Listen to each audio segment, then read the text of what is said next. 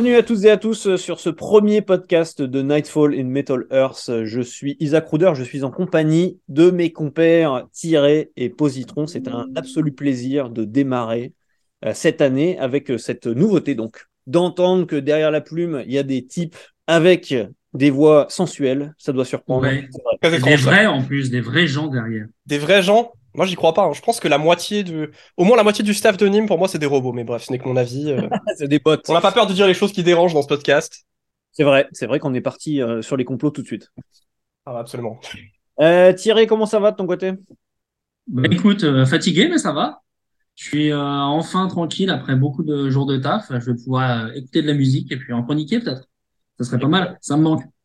Ouais, Tu m'étonnes. Et toi, Positron, la forme?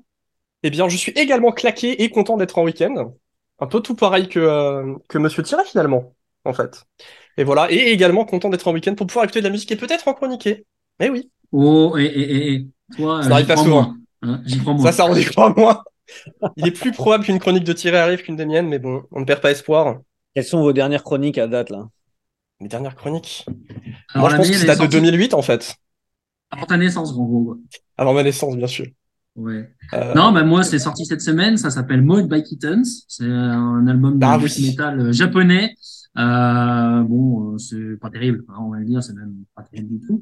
Euh, c'est c'est assez répétitif. euh, Il y a plein de sons de chats dedans, c'est rigolo. Mais en dehors de ça, c'est pas terrible. Voilà. Ok, ok. Vraiment pour le Beaucoup même. de beaucoup de monotonie, euh, quelques un bon son de guitare, mais à part ça, pas grand chose. Et toi, Positron, t'as retrouvé ta dernière chronique, c'est quand? Ah, ma dernière chronique, ma dernière chronique euh, complète, c'est euh, le Stress Positions, ou plutôt le Wallangia de Stress Positions, qui est un EP euh, de hardcore, euh, très légèrement avec des bouts de power violence et des bouts de noise rock dedans. Et voilà, c'est, euh, ça dure, euh, genre, ça doit durer un truc genre 15 minutes, et euh, c'est super fun. Euh, j'ai dû l'écouter 15 fois. euh, un vrai plaisir. C'est très bête, c'est très, euh, très, très vivant. Et c'est tout ce que je demande. J'avais loupé ta chronique. Je regardais Eh de oui. mon côté aussi, mais je me souviens plus. Ah, ouais, mais la page de l'interface, heureusement. c'est pas Vertige, ton, le tout dernier truc que t'as chroniqué, les Eh ben, et- non, c'est Jean-Jean. Ah oui, c'est Jean-Jean, Ah oui. on avait parlé. Ouais, ouais, ouais, ouais. Ça avait surpris euh, quelques lecteurs que Jean-Jean soit sur euh, Nightfall, mais bon, ils font Absolument. du post-rock. euh, ils commencent à virer vers la synthwave, là. Le dernier, je l'ai trouvé vraiment excellent, le Fog Infinite. Hum, ok. En même temps, produit par Frank Oizo, le mec de Carpenter Brut, donc euh, tu Ah. vois dans quelle direction ils se dirigent, quoi. Peut-être que je préférais leur- leur- leurs premiers essais plus mat, euh, mat rock, post-rock, ça me plaisait peut-être encore. Ils ont un peu évolué, du coup. Ils ont bien. C'était ouais. assez mat au début. Ouais, c'était très très mat, ouais. Ok, ok. Moi, j'ai juste écouté le truc euh, que t'as mis en... en chronique. Et euh, juste avant, ouais, c'était le Vertige, euh, exactement, qui m'a bien marqué, euh, qui a marqué mon année 2022. Et justement, mes chers, ça permet de. Oh là là T'as vu les transitions de malade Oh, la transition est incroyable Pour ce premier podcast de Nîmes, euh, chers amis, euh, nous avons décidé effectivement avec Thierry et Positron de discuter de notre top 2022, de faire un petit retour sur, euh, sur l'année qui s'est écoulée. Alors bonne année ou pas, messieurs, je donne d'abord la parole à Thierry. Écoute, comme souvent ces dernières années, à part 2020, hein, l'année 2020 confinée où c'était chaque mois était incroyable en termes de sorties. là, j'ai trouvé 2022 assez molle sur le premier semestre et puis euh, finalement j'ai trouvé qu'elle s'emballait sur le deuxième, donc euh, plutôt cool. Euh, moi, je me retrouve avec un top 2022 assez varié euh, qui va du euh, qui va du heavy euh, jusqu'au au Brutal donc donc plutôt cool. Maintenant, j'avoue que mon top 5 est assez fidèle au, au- à, la, à la ligne éditoriale basique de Nime avec euh, deux disques de Power dedans, euh, Ah un de Fellowship qui est vraiment mon album de l'année, euh, qui a Ouais. été assez clivant finalement. Il y a eu les gros partisans et puis euh, ceux qui trouvent que c'est de la merde euh, en boîte. Euh, et puis le Stratovarius qui était très très cool. Euh, je trouve même que c'est leur meilleur album pour moi, donc euh, tant mieux. Ah oui Euh, ouais, ouais, ouais, ouais, carrément. Euh, Sacral Knight, euh, qui a beaucoup fait parler, un groupe euh, à l'origine aussi avec des- clivant, non? Ouais, C'est assez clivant, pas mais finalement aimé. plus rassembleur quand même. Il y a que, enfin toi, toi, tu fais partie des, des Ouais, Moi, je suis un chieur. disque, je crois. Un. Ah non, c'était vraiment... Mais c'est pas, c'est pas du tout clivant, c'était juste moi. Bah écoute, tant mieux. Non, non, il y en a bien plus, disque, j'ai l'impression. Oh oui, non, il y a puis, vraiment bien euh, plus, autant pour moi. Bon, après, c'est vrai qu'il tourne sur une formule, euh, une formule euh, assez. euh, Ouais, euh, tous les morceaux sont un peu construits pareil, mais finalement, on se dit que Non, ça, mais je respecte, bien, hein. Voilà. Je respecte. Et puis sinon, sinon un disque qui m'avait beaucoup marqué aussi, c'est le, le projet solo de, de Matt Iffy de, de Trivium. Euh, Ouais. ça s'appelle Ibaraki et euh, Ah je oui. trouve qu'en fait, c'était vendu, enfin pré-vendu comme euh, Matt Iffy va faire du black metal avec Is Anne et finalement c'est pas du tout ça. Euh, on est plutôt sur un métal extrême euh, entre prog, euh, prog, black un peu vaguement. Euh, J'ai Mhm. l'impression pour moi c'est euh, Trivium meets euh, Pain of Salvation meets Isan quoi. Et j'ai trouvé Ouais, ça assez sympa. Ok. Même très, très bien. Voilà, grosso modo. Ça, c'est pour mon top 5. S'il y avait aussi un disque de, de Graeber. Alors, c'est un projet avec deux types euh, qui jouent de la basse, tous les deux.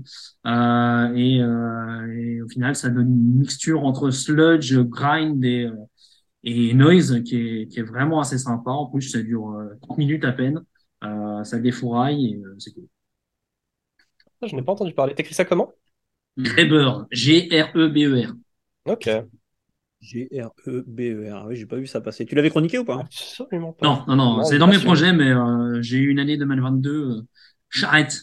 Ok. Ouais, c'est une chose qui arrive tout simplement. Je, je tiens à dire que c'est la première fois que j'entends quelqu'un dire Nîmes au lieu de Nîmes. Voilà, je pense que Posy a Bah, relevé. moi aussi, mais. euh, Ouais, mais moi je suis anglophone, monsieur.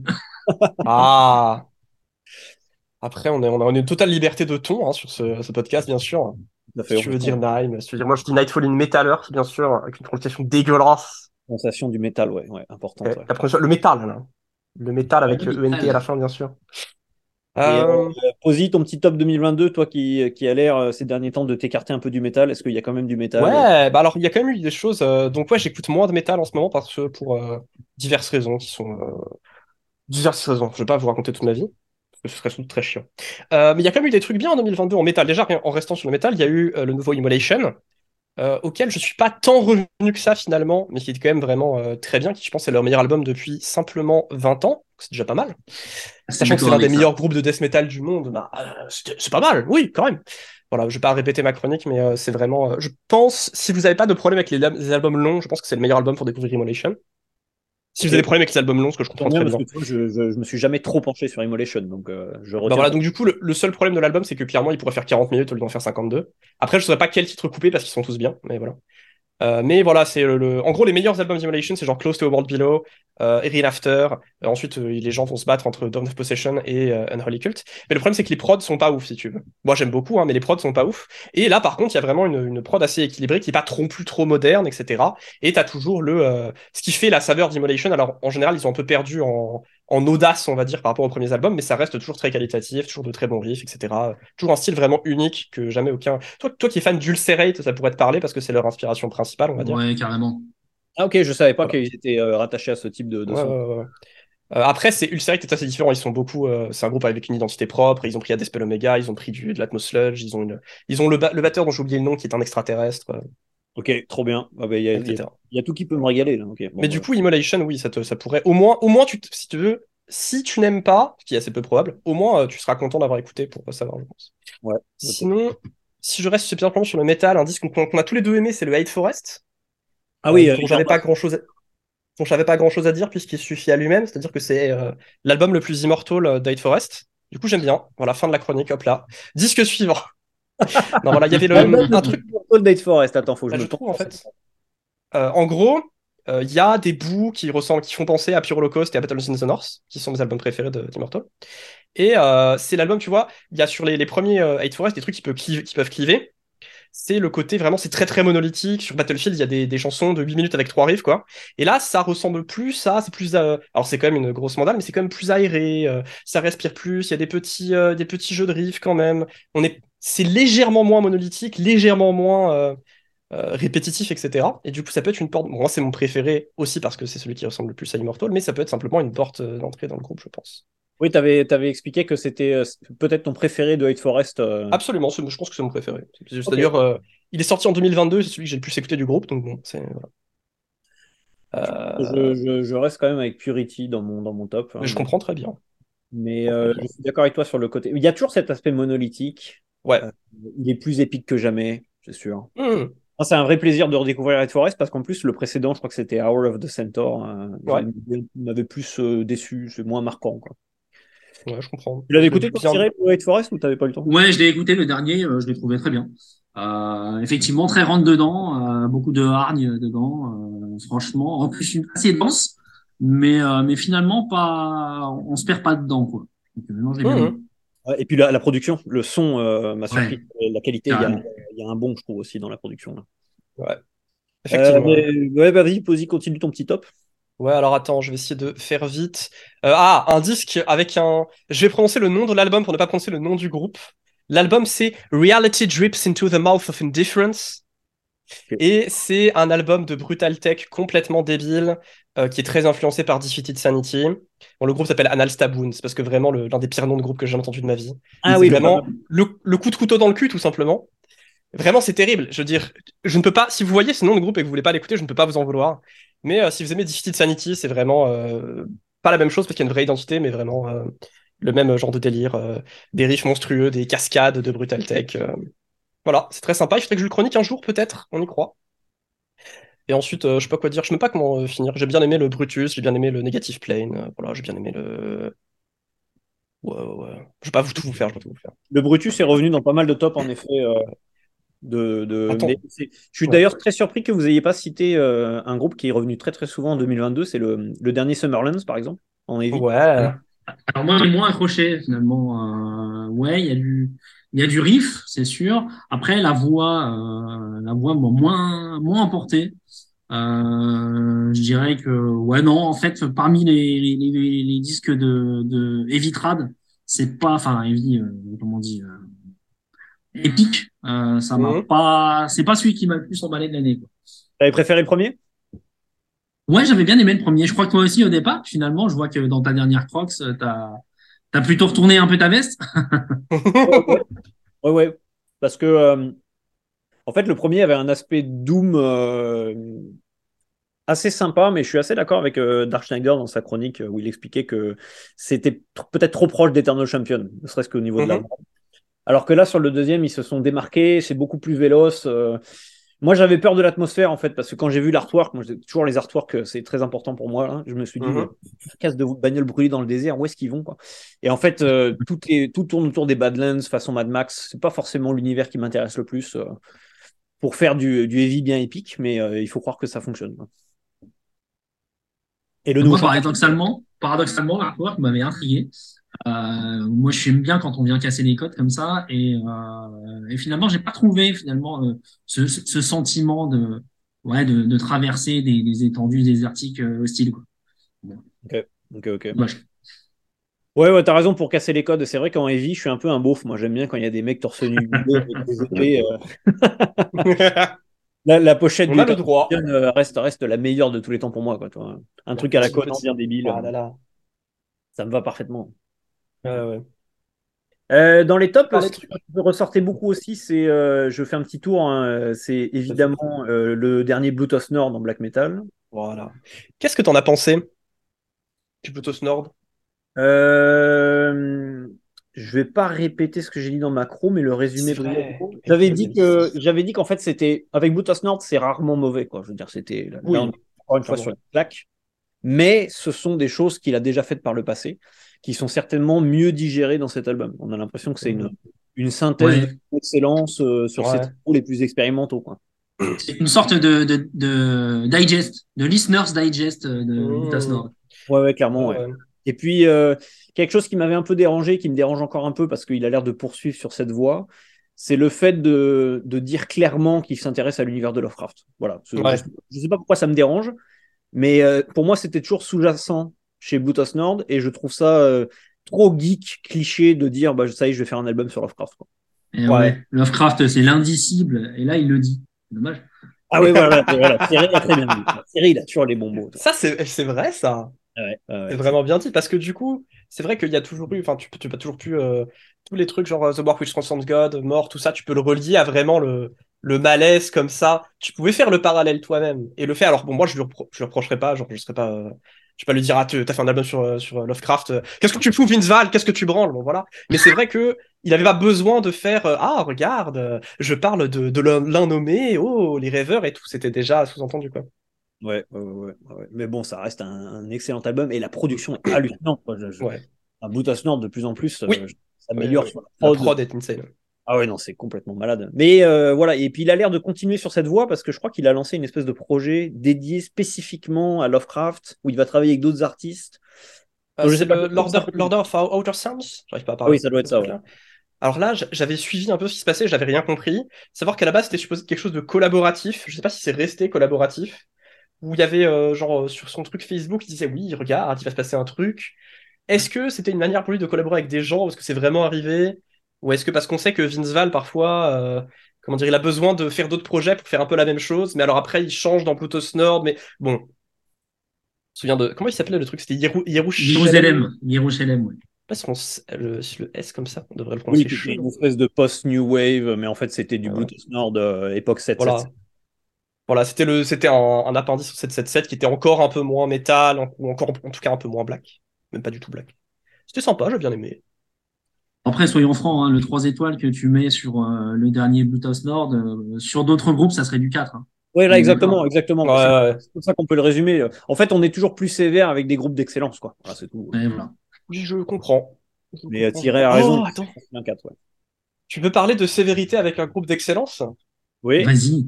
Un truc sorti en. Attends, je ne suis pas compris dans l'année. Un truc qui est sorti en 2022. Un album, le pire du groupe depuis 20 ans. J'ai même oublié qu'il était sorti en 2022 par un autre poids mmh. lourd du BM français. Ah, Deathspell Omega. Deathspell Omega?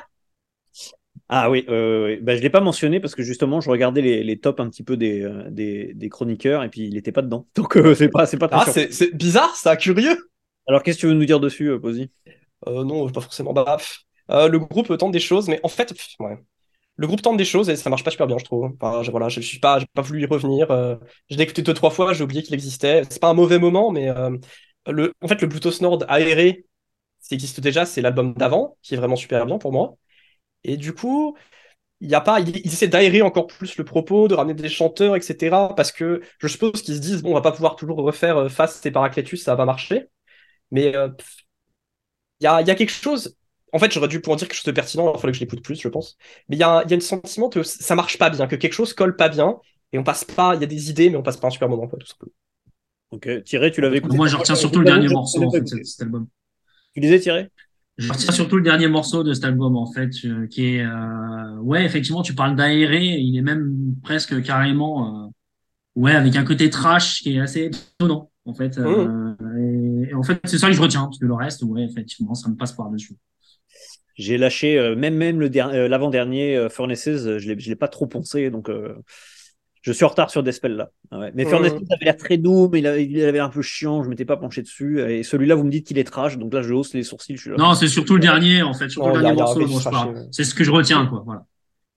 Ok, ok. Bah, pendant qu'on est dans le black français, euh, d'ailleurs dans les tops, j'ai, bah, moi personnellement, j'avais le dernier Véhémence. Toi, tu l'avais moins aimé euh, tirer euh, le Véhémence. Eh ouais, ouais, ouais, ouais, Moi, en fait, j'avais été, euh, j'avais franchement adoré le précédent.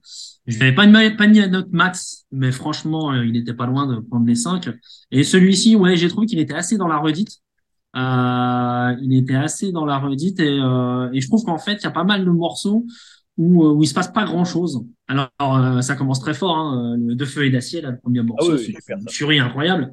Euh, puis après, il y a des, il y a des trucs, ouais, c'est, on, on, on est du, on a l'impression d'un groupe en roue libre sur certains morceaux. Et c'est dommage parce que bon, ils en sont qu'à leur troisième album. Euh, et puis, je pense qu'ils ont beaucoup de, beaucoup de talent dans, dans, dans, dans ce qui participe au disque. Évidemment, les compositeurs, il n'y en a pas 50, ils sont deux, euh, mais euh, voire trois, euh, deux et demi, on va dire. Euh, ouais. et, mais pour le reste, ils s'entourent toujours de plein de musiciens, et je trouve que c'est dommage de, voilà, d'arriver sur un disque où il y a beaucoup de redites. Ouais, ben en fait, euh, je pense que je vois à peu près ce que tu pointes, c'est le, le, le, rythme, il est mal géré. C'est-à-dire que tu as De Feu et d'Acier qui effectivement est incroyable, et dès le deuxième morceau, dans mon souvenir, ça ralentit le tempo. Mais ouais, totalement, totalement, Et on te, on te, perd tout de suite, alors qu'ils auraient dû rester. Euh... Voilà, il y, y, a un problème, je trouve, de rythme, ouais, clairement. Il est un peu en dents de scie à ce niveau-là. Mais il y a, y a, tellement de bons riffs, en fait, que moi, je le trouve quand même vraiment excellent. Ah bah, on reste sur une école du riff euh, assez incroyable, quoi. Ouais, mais bon, ça tue, ils sont bons. Hein. Et euh, d'ailleurs, pour terminer ce petit top du black français, bah, je peux pas m'empêcher de parler de Vertige. Hein. Moi, c'est mon, c'est mon top euh, dans mon top de. Vas-y. Ah ouais, le vertige au solitaire, moi je l'ai vraiment vraiment adoré là. Et pourtant, euh, tout ce qui est un peu dépressif, black metal, euh, trop lent, c'est c'est pas toujours mon truc là, à part évidemment Bourzoum. Euh. Mais là, Ouais, mais là, il y, a un- il y a un côté hédoniste qui se dégage du truc. hein. Hédoniste désenchanté, on va dire. Ouais, ouais, ouais. Alors c'est drôle parce que je repense à, à un commentaire d'un lecteur qui disait que c'était une posture bourgeoise. J'avais adoré ce commentaire. Et, euh, parce que je suis même pas en désaccord. En fait, c'est vrai que c'est c'est c'est terriblement bourgeois, quoi. Donc, euh, de de se dire bon bah je vais vivre en retrait du monde et tout ça, euh, mais en même temps j'ai les moyens de produire un disque. euh, et de le chanter euh, à la face du monde, oui, bon, c'est sûr que c'est un peu, c'est c'est une posture, mais en- bon, en même temps, le black metal, c'est une posture. Donc, euh, à partir de là, euh, mais l'album reste honnête, sincère, euh, à fleur de peau, et euh, je pense que ça divisera, mais on, on peut pas ôter le, on peut pas ôter l'honnêteté du projet. Quoi. Que l'auteur soit une, soit une, une compositrice et une parolière, je trouve que ça, ça change des choses aussi. Euh, je trouve qu'il y a une sensibilité qui est particulière euh, dans ce disque. Et même si moi j'ai pas adhéré, euh, bon, euh, bon, je, je, je comprends que qu'on lui trouve beaucoup de beaucoup d'attachement à ce disque. Et toi, Posy, t'avais, ouais, toi, t'avais moins aimé. Ouais. Non, non, j'ai pas trop aimé. Je comprends, je comprends le délire, mais le simplement c'est que bah, je passe un mauvais moment, je m'ennuie quoi, tout simplement. c'est, je rentre pas dans le. Voilà, je vois, je vois ce que, euh, je vois ce que Madame Brouillard veut dire. Hein. Je l'appelais Madame Brouillard. Madame Brouillard, Madame, il Euh, y, a, il y a Monsieur Brume et Madame Brouillard. Exactement. Je veux bien ce que euh, ce que Brouillard veut dire, mais vraiment le, le... alors bon déjà j'aime quasiment rien euh, de lié au DSBM. Après c'est pas complètement DSBM le disque quand même. Déjà il y a pas de il y a, il y a un côté très euh, lancinant mais c'est pas vraiment dépressif je trouve. Clairement, clairement. Enfin, peut-être que toi. voilà. Et ensuite même euh, enfin, pff, je me je me détache de plus en plus d'une bonne partie du Black Atmo quoi. Et voilà c'est vraiment euh, c'est vraiment euh, je vois le truc sur les murs de grisaille comme ça euh, qui débouchent sur des. Je vois bien qu'il y a des instants de beauté, mais ça me touche pas et du coup vraiment bah, je m'emmerde simplement. Il y a Ouais, pas de, ouais, y a rien qui va m'accrocher comme ça. et- C'est ce que je disais, ça divise, ça touchera ou ça Mm. touchera pas, mais le, en fait, le disque est tellement radical que voilà, ça, ça, ça, ça, ne peut que diviser. D'ailleurs, le, le dernier morceau qui est un morceau de slam, voilà, je pense que le- la radicalité est là, hein, ça c'est sûr. Clairement, clairement, je n'ai pas accroché à ce morceau, on peut le dire. Ah bah ouais, ouais, non mais euh, ça n'a pas marché sur mais je comprends euh, que ça. osé. Euh, et moi, je vais en profiter pour terminer avec mon petit top hein, pendant que j'y suis. Euh, bah, le. Cult of oui. Luna, le Cult of Luna, voilà, bah, voilà. Qu'est-ce que qu'est-ce que vous voulez que je vous dise? Le dernier Cult of Mhm. Luna, incroyable, hein, de Long Road North. euh. Je pense qu'au fur et à mesure que je l'écoute, il est dans mon top 3 de la discographie du groupe, Mhm. avec Vertical et Somewhere Along the Highway. Là, on est sur du Cult of Luna ultra épique. Il y a du riff à Mhm. blinde. on a l'impression de parcourir des steppes norvégiennes. Euh, c'est quasiment de la fantaisie. non, vraiment, j'ai Mhm, adoré. ok.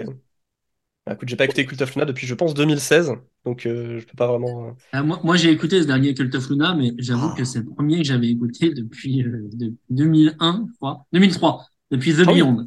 Ah oui, quand ouais, même. tu vois. Donc ouais, j'ai j'ai j'ai j'ai pas suffisamment de recul sur le groupe, ou alors trop, pour émettre une un avis euh, éclairé.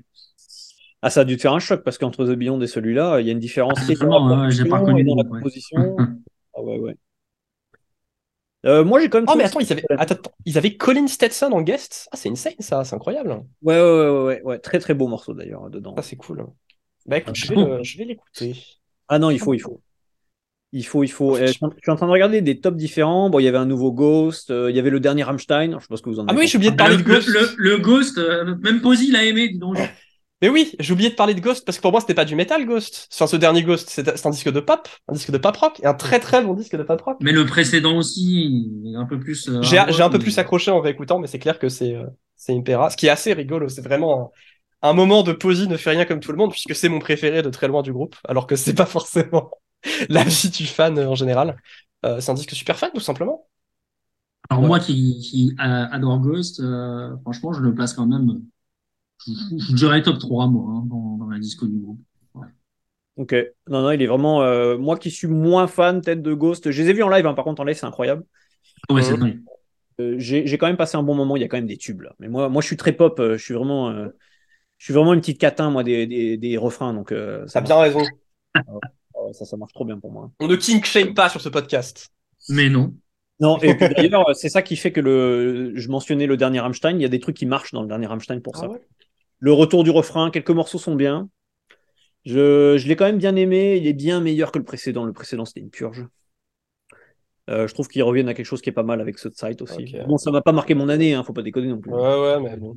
Déjà, c'est vrai que, enfin. Le, le dernier avait l'air d'avoir été apprécié par des gens, perso, je me suis pas mal endormi. Mais bon, euh, Ouais, j'aime bien ouais. les, j'aime bien les trucs. euh, On reviendra jamais à ah, l'âge d'or. Ouais, voilà.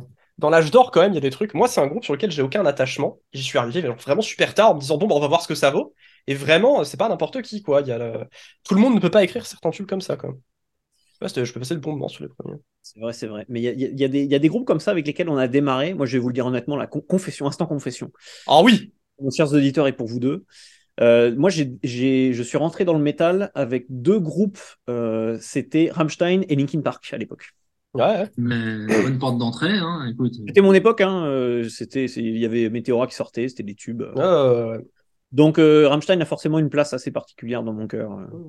Mutter reste un, un, des grands albums, je trouve, de, de, métal. Et donc, je suis peut-être un peu plus gentil avec eux qu'avec d'autres groupes. Ok, je... Voilà, voilà, je sais pas vous. Quelles étaient vos portes d'entrée dans le métal, tiens d'ailleurs, les deux là? Posy, toi d'abord. Porte d'entrée? Ouais. Tu commences? Attends, qui commence Tirer ou Posy? Alors, Posy d'abord, à moins que tu aies besoin de réfléchir. Non, vas-y, vas-y, Posy. Alors, vas-y. Le plus jeune, ça va mettre moins de euh, temps. Ah, le plus jeune. Non, mais pour d'entrer dans le métal, euh, il y a eu. Je ne saurais pas te faire exactement la chronologie, mais il y a eu euh, Nightwish, il y a eu Apocalyptica, pas mal de trucs un peu sympho comme ça, au début. avec des trucs où j'ai fait, comment dire, où je suis beaucoup plus critique aujourd'hui, même s'il y a des trucs à sauver. je trouve que les. Oceanborn et Wishmaster, il faut être vraiment le cœur bien accroché si tu veux, parce que t'écoutes vraiment tu peux avoir chanteuse des années 2000. Faut vraiment, faut être, faut être prêt pour le kitsch si tu veux. Et euh, Apocalyptica, bon, il y a un disque, il y a culte à retenir. Mais sinon, euh, sinon c'est pas mal. Ok, J'ai écouté System of a Down au début aussi. Ah oui, bah System, oui, bah oui c'est notre génération, ça aussi, c'est normal. Exactement. Alors, perso, moi j'ai eu trois phases. Il y a eu euh, l'entrée en, en, matière visuelle avec les, les, pochettes de Maiden et de Slayer affichées dans la chambre du cousin. Ah ouais. Voilà, après euh, début, fin, fin, fin de la primaire, début du collège, il y a eu euh, les périodes, la période Offspring euh, et tout le pop punk euh, californien euh, sur lequel j'ai été bien branché. Et après, je suis passé très rapidement au black metal en fait. Ah, bien sûr. Black metal. Le ouais, voilà. Ouais, ouais, la pipeline. En, en, en, moins de deux ans, je suis passé de, ouais, de, de Americana à, à Panzer Division Marduk. Qu'est-ce qui s'est passé quoi? Itinéraire d'un radicalisé. Ouais, c'est un, un, peu ça, ouais, c'est un peu ça. Après, c'est vrai que je suis passé de deux ans de Nightwish en pro. Ah ouais, Après, ouais. a les, Après, il y a les claviers. Il y a un lien, t'aimes bien les violons Il y a un lien, c'est pas non plus The Offspring, euh, Marduk. Ben, euh, je, je, plaisante, mais en même temps, j'ai fait la même chose. Hein. J'ai fait Rammstein, Linkin Park, Gojira, ouais. Cannibal Corpse. Moi, c'est comme ça que ça a évolué aussi. Non, mais c'est assez fréquent dans les. Ouais, je, je pense que tous nos auditeurs, nos auditeurs qui nous écoutent en ce moment même, bien sûr, ont des histoires similaires de, de radicalisation. Euh, oui, clairement. Est-ce que ça existe l'inverse? Imaginez quelqu'un qui commence avec genre euh, Marduk et ouais. puis qui finit par écouter Rihanna, quoi, toi. Eh bien, je connais des gens comme ça. Je connais quelqu'un qui s'est mis, dont le premier disque de métal c'était Close to a World Below Demolition, justement. Non. Et qui aujourd'hui, euh, mais qui venait en fait de, euh, de trucs. Euh, bah, les deux personnes ont les mêmes profils en fait. Ils venaient de... D'abord, ils ont écouté du punk, puis ils écoutaient des trucs de rock expérimentaux, mais beaucoup plus. Pour faire, euh, je suis désolé de ce que je vais dire, mais un peu plus euh, pitchfork core. Alors, les auditeurs connaissent pas forcément pitchcore, mais des trucs un peu plus arty, un peu plus indé, etc. Qu'ils amènent vers des extrémités musicales. Et évidemment, ils se disent, c'est bizarre quand même le métal, euh, parce que parmi ces gens-là, le métal, c'est un peu, c'est un peu trop kitsch, c'est un peu trop bête, c'est un peu trop beauf, tu vois. Du coup, il y a une distanciation qui se fait, alors que c'est bien sûr pour ça que le métal c'est bien. C'est pour ça qu'une partie du métal est bien. Et ils découvrent des disques, donc il y en a un, c'était Close to, l'autre c'était Burzum. Et il y a le truc qui se fait, et ensuite ils reviennent en arrière comme ça. Ok. Ah ouais, bah, c'est quand même beaucoup plus rare. Faut, faut qu'on les ait en interview, ces gens-là. Ouais, exactement. Il n'y a aucun souci. Il y en a un qui parle français. Il y en a un qui parle français, il est québécois. Je peux le ramener dans une interview. Très podcast, intéressé. Et on, on peut même le ramener chez Isaac. On appellera ah, le oui. podcast euh, itinéraire d'un déradicalisé. Ah oui. Oui, oui, ça va l'air excellent ça.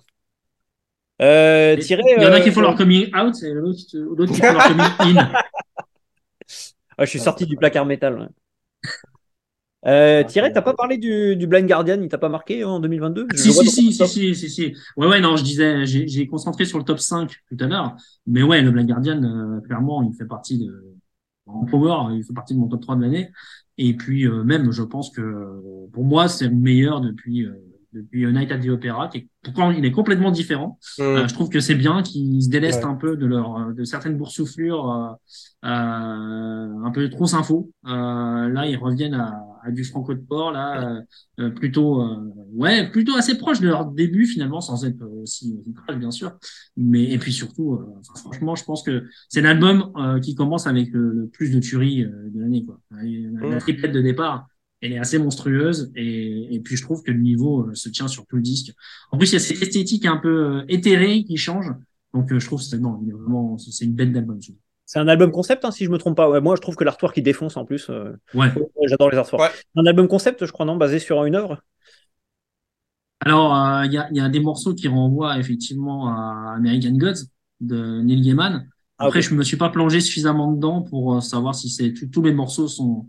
J'ai pas, j'ai pas lu les paroles pendant que je l'écoutais, quoi. Mais Je ouais, apparemment... tes, tes, concepts. Posy, tu, tu en sais plus Apparemment, il est pas concept, c'est juste que ça parle de plein de trucs. Il y a des, beaucoup de références littéraires quoi, dedans. Ah, Mais c'est pas spécialement le même, la même référence, etc. Blood of, Blood of the Elves, apparemment, ça, ça, ça parle de The Witcher. Bon, admettons. Ok, ah oui, donc ils sont intéressés à différentes œuvres littéraires. Bah, okay. C'est des gros nerds, hein. c'est assez peu surprenant. Oui, c'est méga nerd. Je pense, je pense que l'avis de Thierry doit être partagé par euh, tous les gens qui n'ont pas trop pris le, le, virage prox info du groupe, qui, euh, euh, qui, est, bah, qui reste assez respectable. Personnellement, c'est euh, le. tous les trucs respectable prox info comme ça. De, de ouais, ouais. Non, tous les trucs prox info comme ça, en général, je déteste vraiment et j'avais réussi, tu vois, je, je, passe pas un mauvais moment en écoutant euh, Beyond the Red Mirror, etc. Après, c'est clair que j'ai préféré The God Machine parce que bah, ça, même si ça égalera pas la, la, le triplé euh, Somewhere Imagination Nightfall, c'est on passe un beau moment tout simplement. N'a pas non plus euh, mis sur le cul, mais on passe un bon moment. Non, mais il y a un vrai savoir-faire, quoi. C'est oui. de l'orfèvrerie à ce niveau-là, quoi. C'est vrai, ils savent, absolument. Ils savent vous placer les trucs, ils savent vous placer les cœurs, ils savent vous placer le riff qui tue, enfin voilà. Je, je, ce, ce, cette espèce de phrase de mec qui est au bistrot avec sa bière, c'est de l'orfèvrerie à ce niveau-là? en plus, il a la bière à la main, tu, peux vous le dire. Ouais, exactement. Et tu crois que le mec au bistrot, il s'est encore appelé orfèvrerie? Non, je pense qu'il dirait plutôt, à ce niveau-là, c'est de l'art. Il dirait ça comme ça, c'est de l'art. Euh, sur ces belles paroles, les amis, il est temps d'accueillir notre invité parce que oui, sur ah oui, on a un invité. On est tellement bien organisé qu'on invite des gens, on fait des petites entrevues, et donc je vais, euh, je vais l'accueillir comme il se doit. Alors nous accueillons euh, dès maintenant euh, Nico de Noiser Asso. Ça fait bien plaisir de l'avoir dans ce podcast. Alors Nico, je te présente euh, Thierry et euh, Positron. Salut Nico. Salut. Salut. Donc trois chroniqueurs de Nightfall in Metal Earth. On est bien content de t'avoir, notamment pour discuter en particulier de, l'état du monde du spectacle en France. C'est un sujet qui perso m'intéressait, qui intéresse aussi les gars puisque Noiser Asso est au premier plan quand même sur la production de spectacles de qualité. Est-ce que d'abord tu peux nous présenter un petit peu l'assaut euh, pour ceux qui ne la connaissent pas? Alors, euh, Noiser, c'est né en 2010. Euh, nous, à Toulouse, on a eu un truc un peu bizarre qui s'est passé, c'est on a eu AZF. Et euh, donc, mmh. AZF, de l'autre côté de la Garonne, il y avait le bikini. En fait, c'est le bikini, euh, quand AZF a explosé, ça a été soufflé. Nous, on allait beaucoup au bikini pour voir des concerts. Et, du, et depuis AZF, en fait, quand le bikini a été soufflé, il y a une grosse partie des concerts qu'on allait voir qui ont, qui ont juste arrêté de venir à Toulouse. Le Bikini, à la base, c'était une salle qui faisait environ entre 400 et 500 places. Et euh, donc, c'est tout petit à l'époque. Hein, c'est comme des salles moyennes d'aujourd'hui, on va dire. Et euh, du jour au lendemain, tout s'est arrêté de passer à Toulouse. Hein, et avec la déliquescence des milieux dans lesquels on produit des concerts, ben, il y, a, il y aura plus rien qui, qui, a passé qui est passé à Toulouse. Et donc, nous, ça nous a quand même pris euh, du temps. Hein, ça nous a pris euh, euh, 5 ou 6 ans de nous dire, ah putain, mais quand même et tout, c'est chaud. Euh, comment on fait pour que ça revienne? Et euh, on avait un groupe à l'époque qui s'appelait Drovers, que tu connais bien, euh, Régis. Et, et donc, ben, on s'est dit, bah, vas-y, on fait une asso. Et puis, on, la, quand tu veux faire un concert, faut faire jouer une tête d'affiche pour faire venir des gens. Donc, notre première tête d'affiche, c'était Hangman Cher. Quand c'est, et on a booké ça donc sur Messenger avec Robiche, hein, le gratteux. Et puis, c'est notre premier concert. Euh, on a fait en 2011 au CNS1 à 8 euros l'entrée. Et puis après, on a mis les, des pièces dans le truc. On s'est dit, on a un pote qui a ouvert un magasin de disques on a commencé à checker des scuds, à se dire putain ça c'est cool, on essaye d'envoyer des mails aux mails qui est derrière les pochettes de disques, et on a essayé de faire ça et ça marchait. On a réussi à faire UFO Mammouth, euh, et puis petit à petit en fait on est rentré dans cette espèce de truc là, euh, et puis maintenant c'est mon métier. C'est ce que j'allais dire. Maintenant, euh, Noiser, par exemple, les dernières productions, euh, qu'est-ce que vous faites jouer? À quel point est-ce que ça a grandi depuis Eggman Cher Ben là, on a, on a annoncé Meshuga il y a deux jours. Quoi. C'est mes Meshuga il y a deux jours. Et là, les billets, euh, c'est la billetterie est rentrée en fusion ce matin quand on a mis le, le, le, le, ticket link. Après, non, on a toujours plein de trucs. Euh, euh tu vois, là, j'avais le mail de Fred Garmon. Il, il vient de me, de me, faire connaître un groupe que dont j'avais jamais entendu parler, un groupe japonais qui s'appelle Sight. Jamais entendu parler. J'ai écouté, ouais. je me suis fait une branlée monumentale, en fait, hein, et donc on essaie de le bouquer. En fait, en vrai, on se met plus, on se met pas de limite de, alors si en, en termes de, de, renommée ou quoi, euh, tu vois, genre les Guns, c'est pas du tout un truc qui va nous faire rêver, euh, mais Iron Maiden non plus, euh, mm. Ghost non plus, mais en fait, euh, on aime bien en fait faire des, des, des concerts en fait où on a un, un attrait vers, la, vers cette musique-là. Quoi. Moi, je suis pas encore prêt à arrêter d'aller au concert. Quoi. Même si aujourd'hui j'ai un, j'ai un job de, de bureau, j'ai plus, j'ai quand même envie d'aller au concert. J'ai envie d'aller voir les artistes j'ai envie de voir ce qu'il y a sur le plateau, regarder, mater les balances. J'ai pas envie de rentrer dans un mode besogneux, industrieux. J'ai pas envie de devenir Live Nation. Voilà. Ok, et euh, donc euh, tu, tu, viens de dire, vous avez annoncé Meshuga, qu'est-ce qu'il y a d'autre de prévu euh, Faire un peu d'autopromo Ah. avant qu'on pose des questions Ah, bah, l'autopromo, je peux te la faire direct, l'autopromo. Là, la prochaine date, hein, c'est euh, Sylvain. Sylvain euh, le 8 mars, on a Cannibal Corpse le 14 mars, on a Wormrot le 16 mars, Get the Shot le 18 mars, Devin Townsend le 20, Igor amènera Derveg Handman Cher le 21 mars, Pliny le 28. Ouais, après, on a une date de jazz à Paris euh, de, avec Chlorine Free. Ah, On a Witch Road Serpent. pas que Toulouse, je, je t'arrête un peu là, vous faites aussi à Paris. Bon, en fait, on, là, on, on commence à s'occuper de certains groupes euh, et quand ils rentrent un peu chez nous en administration, en production, on essaie de produire les dates nous-mêmes quand, euh, quand, ça nous, quand ça nous concerne. Donc là, en l'occurrence, Chlorine Free à Paris, ça nous concerne directement, donc c'est moi qui produis euh, directement la date. Après, on fait des release parties aussi, Witch Road Serpent, euh, tu vois, c'est un groupe du, coin, on les aide à mettre leur release party sur, euh, euh, sur pied. Après, on a euh, Hypnose, on a White Ward, on, a, on aide aussi un petit festival qui s'appelle Metal on the Beach, hein, donc on les aide à faire pareil un, warm-up, une warm-up à Toulouse, hein, et à faire leur billetterie et leur communication en fait sur leur. Ça c'est plutôt dans l'Aveyron. Après on a 1000 Mods, on a Swallow the Sun, Imperial Triumphant, One Shot, c'est les mecs de Magma qui font du jazz, Uncle Acid, Nostromo. Ouais, je pense que Posy a envie de s'arrêter sur cette phrase. Ah, Vas-y. les mecs de Magmac. Non, mais j'ai noté, on peut continuer. hein. J'ai juste noté les mecs de Magmac qui font le jazz. Une note vient d'apparaître dans mes notes, justement. Voilà. One Shot, ouais, c'est super bien. C'est pas très connu encore. euh, le tourneur qui s'occupe de ça, c'est Fred Garmon, c'est un méga pote aux gens de Magma. Ouais. Et lui, eh ben, il m'a demandé est-ce que ça me branchait de me brancher de faire une date à Toulouse? Et on a écouté, on, a- on s'est pris une branlée, et puis on, a- on y allait, quoi, direct. Ah ouais. Écoute, Voilà, après, euh. Homo, Ecstatic Visions, Jean-Jean, Earthless, Meshuga, Kokorosi. Et après, c'est, on s'arrête. On est, on- ça, c'est les dates qui sont déjà annoncées déjà en vente. Ok, ok. Bon, bah voilà, les auditeurs peuvent, euh, peuvent voir que Noiser Asso, c'est quand même un poids lourd là, dans, la, dans le Ouais, ouais, spectacle. il y a plein de trucs cool. Puis c'est assez Ouais. varié quand même. Genre, vous C'est avez varié. Ouais, il y a de l'engagement, il y a de l'engagement, des trucs. Et euh, Wormrot, très important. Ouais, des trucs, euh, des trucs qui osent, quoi. Des, des groupes qui, euh, qui changent de, ouais, qui, qui, poussent un peu à sortir de sa, de sa zone de confort et c'est cool. Voilà. Ouais, le but du jeu, en fait, après, tu sais, quand on a commencé à parler de, diversifier l'offre, c'était aussi de se dire, en fait, des, des stoners ou des hardcoreux ou des DSE ou des blackeux, ils peuvent pas venir se, se manger cinq dates dans une semaine, quoi. Il y a, il y a très peu de porosité entre les bassins de, de différents styles de spectateurs. Donc, ça veut dire que tu peux, en fait, faire un concert de death avec plein de gens, un concert de stoner avec plein de gens, un concert de hardcore avec plein de gens dans la même semaine. Parce que justement, les gens, maintenant, c'est très, euh, c'est très ciblé, c'est très spécifique.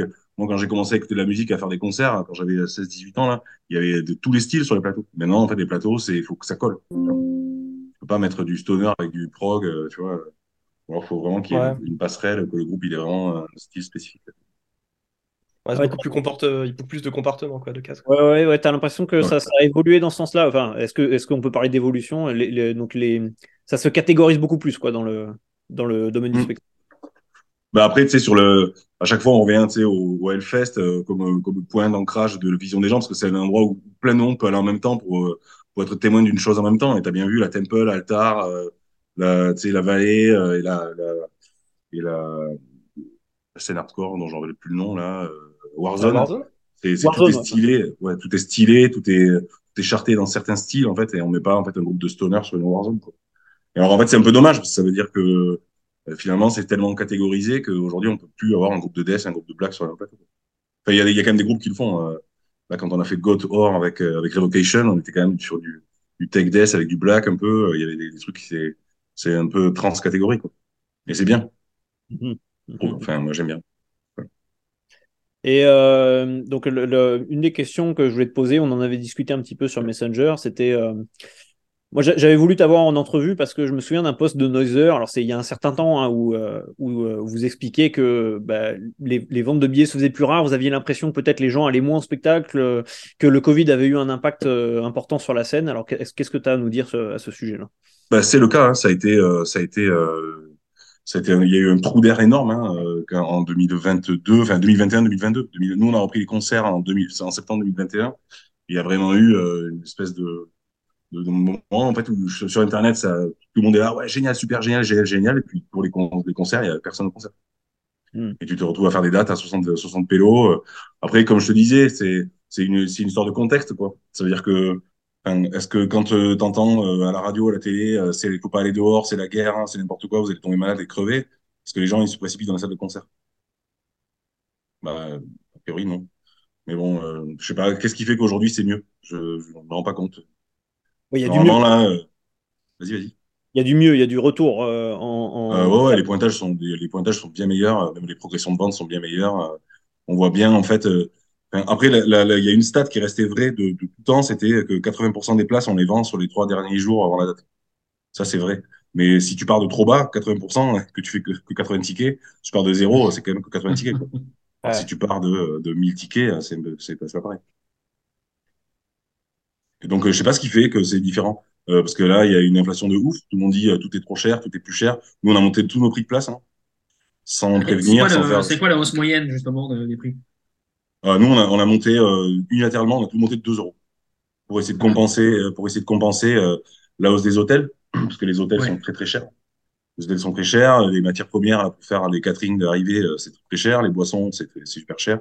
Et après, les, les- puis le, les groupes maintenant qui, qui tournent en van, euh, ben, ils ont euh, pris la hausse du, de l'essence en pleine gueule aussi, hein, la hausse des essences, des péages, etc. Euh, Donc tout est, tout est plus cher. Et, mais, mais par contre, c'est assez étrange. On dirait que ça bouge pas, que ça, ça, n'entame pas la motivation des tourneurs, ça n'entame pas. alors on a, moins de visibilité que qu'il y a un an et demi concernant en fait la programmation à, à 6-8 mois. Là, par exemple, j'ai pas du tout fini de booker le second semestre de, de 2023, alors que les second semestre 2022 et 2021, c'était déjà booké depuis deux ans. Et ça, c'est parce qu'il y avait des reports, de reports, de reports. de reports. Et, et quel, bu- quel budget, euh, dans, dans l'ensemble d'une organisation, quel budget on peut se permettre de rogner sans, euh, sans euh, déformer l'expérience bah, l'expérience publique quoi? Ben, en fait, on, re- enfin, on- on- nous, on essaie de pas rogner de budget. globalement, on est, on est, enfin, moi, si j'étais, si on était blindé, moi, je filerais les, les, les, les standards français de, de salaire aux artistes, en fait, sans problème. Un groupe français, ça coûte très cher à faire tourner parce qu'il y a des, des cases à respecter pour pouvoir être intermittent du spectacle. Et donc, il y a des, euh, ce qu'on appelle des grilles, des grilles salariales, hein, qu'il faut respecter. Mais par exemple, le groupe français, ça coûte vraiment beaucoup plus cher à faire jouer qu'un qu'un plateau étranger. Un groupe français tout seul, ça peut coûter 2000 balles. À 2000 balles, tu vas avoir un tourbus avec euh, trois groupes dedans, parfois. Mm. Mais c'est une économie euh, globale. En fait, aujourd'hui, la tournée, c'est devenu de la promotion. Avant, on faisait la tournée pour gagner sa vie. Aujourd'hui, on fait plus la tournée pour gagner sa vie. C'est la tournée pour, c'est pour, euh, la tournée, c'est la promotion. Et quand tu fais un bon run avec des bons remplissages de salles, généralement, tu peux euh, changer d'agent ou, euh, ou, euh, ou, ou être mis sur un plus gros plateau ou, euh, ou passer du van au tourbus. ou- Et surtout, après, quand tu as un bon run, ça te permet de monter, en fait, dans les, dans les, dans les festivals. Tu montes de, de ligne dans les festivals. Tu passes de petits groupes en, en minuscule à groupe avec euh, ton logo, avec, euh, etc. Donc, c'est c'est devenu la promo. Et, et aujourd'hui, ils ont tout, et, et c'est là où la force de Noiser aujourd'hui, c'est ça. C'est d'avoir une grosse promo, d'avoir une, une belle affiche. Et les groupes, quand ils jouent chez nous, ils sont quand même bien identifiés. Et ça, les tourneurs nous le disent beaucoup quand même. Donc, Ok. écrit, euh, tu sais, euh, Nostromo, euh, Devin Townsend, Meshuga, machin, que t'as euh, Pilori, Wormrot au milieu, en fait, euh, qui, sont euh, inconnus pour la plupart des gens, en fait, ben, il y a plein de gens qui se posent des questions. Et là, d'ailleurs, tu vois, euh, Wormrot, on a 50 préventes euh, pour un groupe de grindcore indonésien, c'est énorme. Enfin, c'est, c'est- ça existe. Bah, normalement, euh, tu fais pas de, pas de prévente pour le, pour le grindcore. chez les chroniqueurs que nous sommes, on en a beaucoup parlé de cette année de, de ce groupe, mais effectivement, ouais, c'est pas, ça parle pas du tout au public, quoi. Donc, euh, Bon, on verra, je vous dirai, je vous dirai le résultat de la soirée, mais a priori, euh, ça a buzzé, quoi. Parce que l'album, il a été quand même dans les tops de, dans les tops de, de beaucoup de monde Ouais, cette année. marché. Après, euh, moi, Wormrod, j'avais booké, enfin, bien avant Karsten, là, l'agent, je lui avais dit, euh, si elle était chaude, là, de nous les envoyer. En fait, elle m'a checké direct quand elle a monté sa tournée. Ça m'étonnerait pas qu'en live, ça bute sévère, par contre. hein. Euh, Oui, oui, oui. Ils ont une très bonne réputation en live. Et peut-être que le- l'album, leur dernier album qui est un peu plus divers, peut-être que ça plaira plus au public. Moi, je sais pas, moi j'aime leur Ouais, il y a un peu d'hardcore depuis 10 ans, donc il n'y a pas de souci. Mais... Ouais, bah oui. Ouais. Ouais, et puis du coup, ça nous permet, tu vois, là, euh, sur le dernier mail de Fred, il y avait Implore qui était, qui était euh, dans, les, dans les propositions. Et vu qu'il y a le chanteur de Wormrod, euh, ça nous permet de faire un pont entre les deux, tu vois. Mmh, mmh. Bah, il faut quand même, faut quand même garder une offre. Enfin, moi, j'ai conscience, tu vois, sur le modèle de K Garmont à Rennes, il faut avoir une offre euh, globale pour que les gens ils viennent au concert et qu'ils se prennent des tartes. Et puis, de toute façon, tant que t'as pas été dans un concert sans connaître le groupe et que tu t'es pas pris une tarte sans connaître le groupe, tu peux pas savoir ce que ça fait de découvrir en live. Et euh, d'avoir des salles avec des bonnes, euh, des, des bonnes conditions pour jouer, ben, ça, ça rappelle les gens. Quoi. Et, euh, Là, tu vois, on a fait Master Boot Record euh, la semaine dernière et on a fait euh, 200 tickets, ce qui est très bien. Ok, donc il n'y a pas de. On en parlait aussi de ça, il n'y a pas de. Il n'y a pas de monopole de, du Hellfest en France. Quoi. Moi, c'est ça ma question principale. C'est est-ce que, les, étant donné qu'il y a l'inflation, euh, les gens ils commencent à galérer, tout ça, est-ce que le métalleux moyen, il se réserve pas son billet du Hellfest, étant donné qu'il est très cher, au lieu d'aller voir des petits concerts euh, dans ces salles locales quoi? Tu, tu, sens que ça évolue quand même bah, En fait, en, en vrai, je pense, comme je te disais, que c'est très difficile de, de, de dire, hein, voilà, ça c'est la vérité. Euh, la vérité, en fait, nous, elle est juste qu'on a des ventes de tickets, qu'il y a des gens qui achètent des billets à des heures indus. Ça, on peut regarder euh, les heures d'achat, les, paniers, le montant des paniers, etc. Et souvent, les gens, ils, enfin, j'ai déjà vu faire en live hein, dans un bar des gens qui sont en train de, de scroller sur la billetterie de Noiser, qui achètent des billets quand ils sont en train de parler, de boire des bières ensemble. Donc, ça veut dire que euh, l'un dans l'autre, bon, déjà, les gens, ils ont eu quand même beaucoup de temps pour faire des économies, hein, pour aller euh, dans des concerts. Et puis là, tu vois, on annonce Meshuga. Meshuga, c'est le mardi après le Hellfest. Ok. Et c'est la place, elle est à 35, 36 euros, je crois. Donc, mmh. euh, ça, donc, et ça va être plein. Ça va être, on va faire, je pense, on va faire 1500. Bah parce que tu as dire... l'inverse aussi, tu as, les gens qui vont pas au Hellfest ou qui peuvent pas aller au Hellfest et Ah, qui pas vu des des gens super cool comme ça, local, ouais. Après, on a toujours eu, euh, à chaque fois qu'on a fait des dates euh, juste après le Hellfest, il y a toujours eu l'effet, euh, tu sais, euh, un peu, tu sais, euh, spleen de, de festival, euh, tu reviens, euh, tu sais, t'as passé trois jours en, euh, immergé complet, euh, tu rentres chez toi, tu te retrouves tout seul euh, dans un, entre quatre murs, euh, et t'as juste envie de revenir dans un endroit où ça crie très fort, quoi, et où tu prends des tapis de doute dans la tête, quoi. Euh, c'est, ça a toujours marché. Quand on a fait Pen of Salvation, ça avait marché. Quand on a fait Solstafir, ça avait marché. Donc, il y a, il y a toujours eu ce truc-là de euh, ressortir après. Et puis, de toute façon, les gens qui vont dans les concerts, c'est, c'est une population quand même qui aime être dehors, euh, qui aime être parler avec des étrangers, qui aime euh, se passer du temps au merch, échanger en anglais euh, sur des conneries. hein, sur euh, alors le dernier album, ça se passe bien la tournée, euh, bien on va fumer un joint, tu vois, c'est que des trucs, euh, c'est des trucs trop cool quoi. Donc c'est des gens qui aiment être au contact de ça. Et nous, ce qu'on vend, c'est ça. C'est un peu plus que le Hellfest, parce qu'au Hellfest, pour être, euh, pour croiser les artistes ou squatter avec eux, bah, c'est un peu plus difficile, quoi. Si t'as pas un passe droit pour aller au VIP ou au bar artiste, tu peux pas faire ça, quoi. Ou à moins de croiser quelqu'un dans une fosse, on va dire, et le reconnaître de loin. Mais euh, à Toulouse, c'est ce qu'on fait. euh, ouais. Mais euh, tu vois, sur aux Connexions Live, c'est là où on fait, on fait énormément de concerts là-bas. Les artistes, ils squattent sur la terrasse, quoi. Et si tu veux, quand on fait Suffocation là-bas, euh, tu passes, euh, passer un moment avec les gars de Suffo, euh, t'es bien, quoi. Tu, sais, tu te mets de cool, tu payes des verres aux gars, euh, tout le monde se- tout le monde s'entend bien. Ça permet de, de, justement de casser cette espèce d'image de euh, les artistes, c'est différent du public. Les artistes, de toute façon, si le public n'était pas là, ils n'existeraient pas. Donc, Posy, tu Voilà. voulais ajouter quelque chose? Non, pas du tout. Juste que la proposition était différente, du coup, que c'est vraiment quelque chose. C'est vraiment, c'est pas, for- du coup, c'est pas forcément le même public qui va au Hellfest et le même public qui va squatter toutes les semaines chez Noiser. Ouais. oui. oui. Bien que enfin, tous les gens qu'on croise, ils me disent Ah putain, quand même, et tout, en revenant du Hellfest. Je- et- alors d'ailleurs, ça m'interroge beaucoup parce que je, je vois sur les réseaux que tout le monde galère à avoir sa place, mais tous les gens que je croise qui me disent Je vais au Hellfest, j'ai l'impression qu'ils n'ont pas galéré pour avoir des places. C'est bizarre. Ils sont tous Ouais. potes avec leur gars. Ouais, voilà, c'est ça. Alors, sur ce podcast, on n'a pas peur des complots, donc n'hésite pas à proposer tes théories. J'ai pas de théorie du complot euh, concernant la musique. Non, si après le, le, je vois ce que tu veux dire hein, sur le sur le, la mainmise de certaines structures. euh, ça on l'observe. Hein, c'est la, la critique qu'on a fait à Live Nation. Euh, il y a euh, Ticketmaster qui est carrément propriétaire de ça à travers le monde entier, euh, qui développe Ah, ça, ses propres artistes. hein. Ouais, ouais.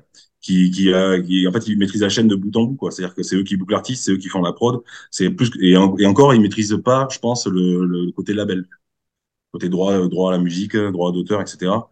Mais ça, c'est effectivement, c'est un, c'est un peu l'enfer. Mais nous, on commence à bosser un peu avec Live Nation, là, euh, gentiment. Mais euh, ils ont pas du tout la même approche que nous, quoi. De la, de la musique. Après, enfin, c'est les gens normaux, hein. C'est les gens qui sont dans ce milieu-là. euh. Il y a personne qui arrive en disant, Ah, je vais niquer le monde. Tu vois, je vais tous les baiser. Personne fait ça. Personne fait ça. Même, euh, même, tu vois, là, on, moi, on a un peu approché euh, euh, Mathieu Drouot. Mathieu Drouot, c'est un gars euh, totalement euh, normal, euh, qui kiffe de ouf, mais sauf que lui, il a son standard, c'est euh, ah ben je vais essayer d'organiser Bruce Springsteen en France. Voilà. Ouais. Nous on fait Warm Broad, lui il fait Bruce Springsteen. Quoi. Mais c'est un autre level, hein, c'est un autre level. C'est, comme les mecs qui montent des tournées de Zénith, hein, qui, qui, euh, et qui passent cinq coups de fil et qui montent une tournée de Zénith. Nous, on n'est pas là, mais peut-être on n'a pas trop envie de faire ça. Ouais, bah, déjà, vous, faites, vous sortez déjà du lourd. hein. Alors, euh, mes chers Thierry, Posy, euh, est-ce que vous avez des petites questions encore pour, euh, pour notre invité spécial? Ouais, je, t'entendais dire tout à l'heure que euh, effectivement la tournée, euh, on est plus dans une démarche de promo aujourd'hui que de gagner sa vie.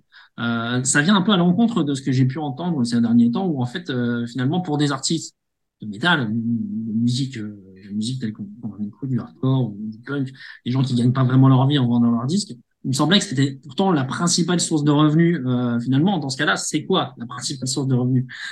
Alors les tournées, alors il y a déjà des slots de tournée, il y en a trois différents. Il y a le slot de tournée du premier trimestre, peu du early de, de chaque année, hein, donc on va dire de mars à, mai. Et après, tu as le slot de tournée qui va de juin à, septembre. Et après, tu as le slot de tournée qui va de octobre à décembre. Le, slot de tournée qui est en été, c'est un slot de tournée de, festival. En festival, les artistes, ils, ils, touchent plus d'argent que, que sur une tournée. Parce que, en fait, quand tu bookes un artiste euh, en saison euh, sur un club, généralement, c'est une co-réalisation ou une coproduction avec un tourneur étranger. Et il y a un intéressement sur le, sur le dépassement du chiffre d'affaires euh, nécessaire pour arriver à amortir la date. Ça s'appelle un versus deal ou un after break. Euh, donc un artiste, par exemple, tu vas payer 2000 euros avec un, une, un versus à 60%, ça veut dire qu'une fois que tu as amorti ton truc, ben, euh, une partie des bénéfices revient au tourneur, une partie des bénéfices reste chez le, chez le promoteur. Donc c'est comme ça que tu peux amortir ça, mais en fait, euh, en France, c'est très difficile, les concerts sont très chers, euh, vraiment des, les standards de production en France sont vraiment différents d'ailleurs, et surtout, nous, on est promoteurs, c'est un truc en perdition, hein, notre métier, c'est nous, on n'a pas de salle de concert.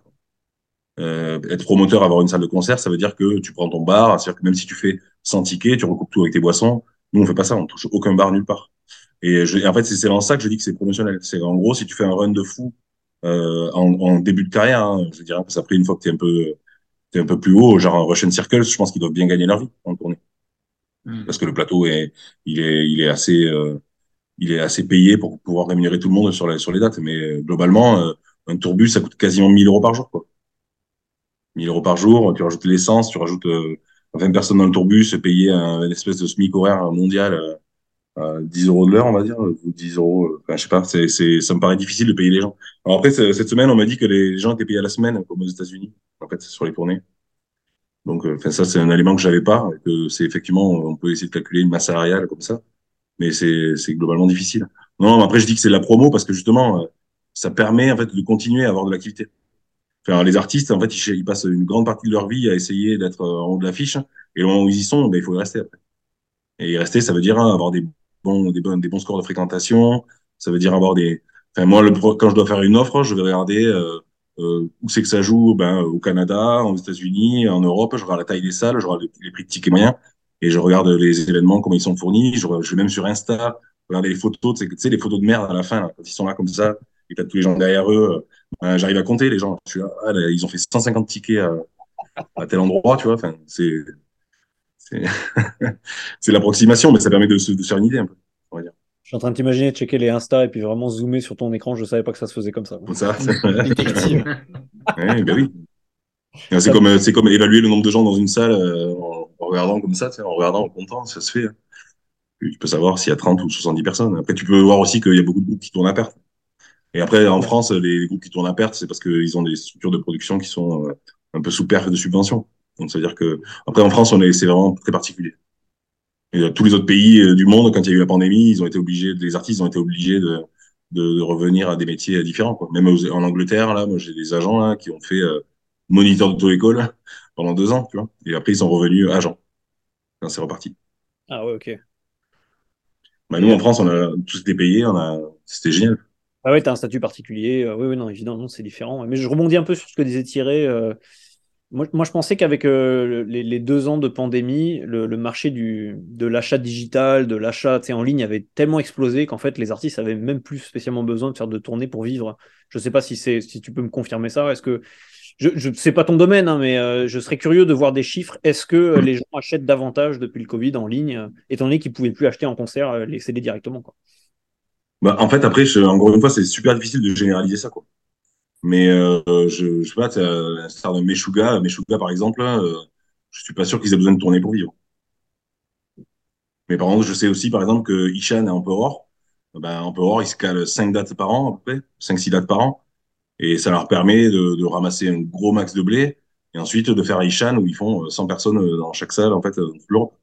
Et oui, ils vont, ils vont avoir plutôt un métier passion, avec de la musique qui est plutôt euh, vraiment le vrai reflet de Ishan aujourd'hui, parce qu'on peut voir, c'est, ça reste quand même un truc qu'il a fait il y a longtemps. Donc, euh, mais je pense, mais c'est difficile de généraliser ça quand même, de dire que les gens, ont, enfin, après là maintenant, aujourd'hui, le truc qui est vrai, c'est que tout le monde peut écouter n'importe quoi avec son téléphone euh, à n'importe quel moment. T'as plus besoin d'attendre la sortie d'un disque, hein, même quand tu vas synchroniser un album euh, sur Spotify ou sur Deezer. En fait, même s'il y a deux morceaux qui sont sortis, ça te prévient le jour de la sortie du truc. Maintenant, même quand tu vas sur Spotify, euh, sur Deezer, j'ai pas encore vu ça, mais il y a écrit si tu as la localisation de ton, de ton, téléphone qui est activé, ça te dit bah l'artiste il est en concert dans pas longtemps chez toi. Mmh, mmh, mmh, exactement. Et tu, peux, et tu peux cliquer. En fait, il y a des gens qui. Alors donc sur nous on est on est vendu que sur Festic, donc on ne travaille ni avec Ticketmaster ni avec France Billet ni avec Ticket, parce qu'en fait, euh, Bolloré et consorts, euh, merci. Et donc, euh, donc on a toutes les datas sont à nous et les gens en fait ils savent ça et donc ils nous laissent des commentaires, ils nous disent euh, où c'est qu'ils ont appris l'information du concert, ils nous disent exactement. Et il y a des gens qui nous disent, bah, je l'ai pris, j'ai cliqué sur le lien qui avait sur Spotify, je suis allé sur votre billetterie. Et ça, c'est quand même euh, le premier truc. Enfin, ça veut dire c'est relié. C'est comme si quand tu achètes ton Scud, tu avais presque le lien à l'intérieur du disque en fait, pour aller acheter ta place de concert. Quoi. Ouais, tout est relié, tout est relié. Ouais. on, est très, loin, on est très très loin des premiers débuts, des débuts du black metal français là, où on a la petite cassette. Il y, avait toi qui l'avais. C'est, on est très très loin de tout ça. Tout était interconnecté. Maintenant, c'est fou. Quoi.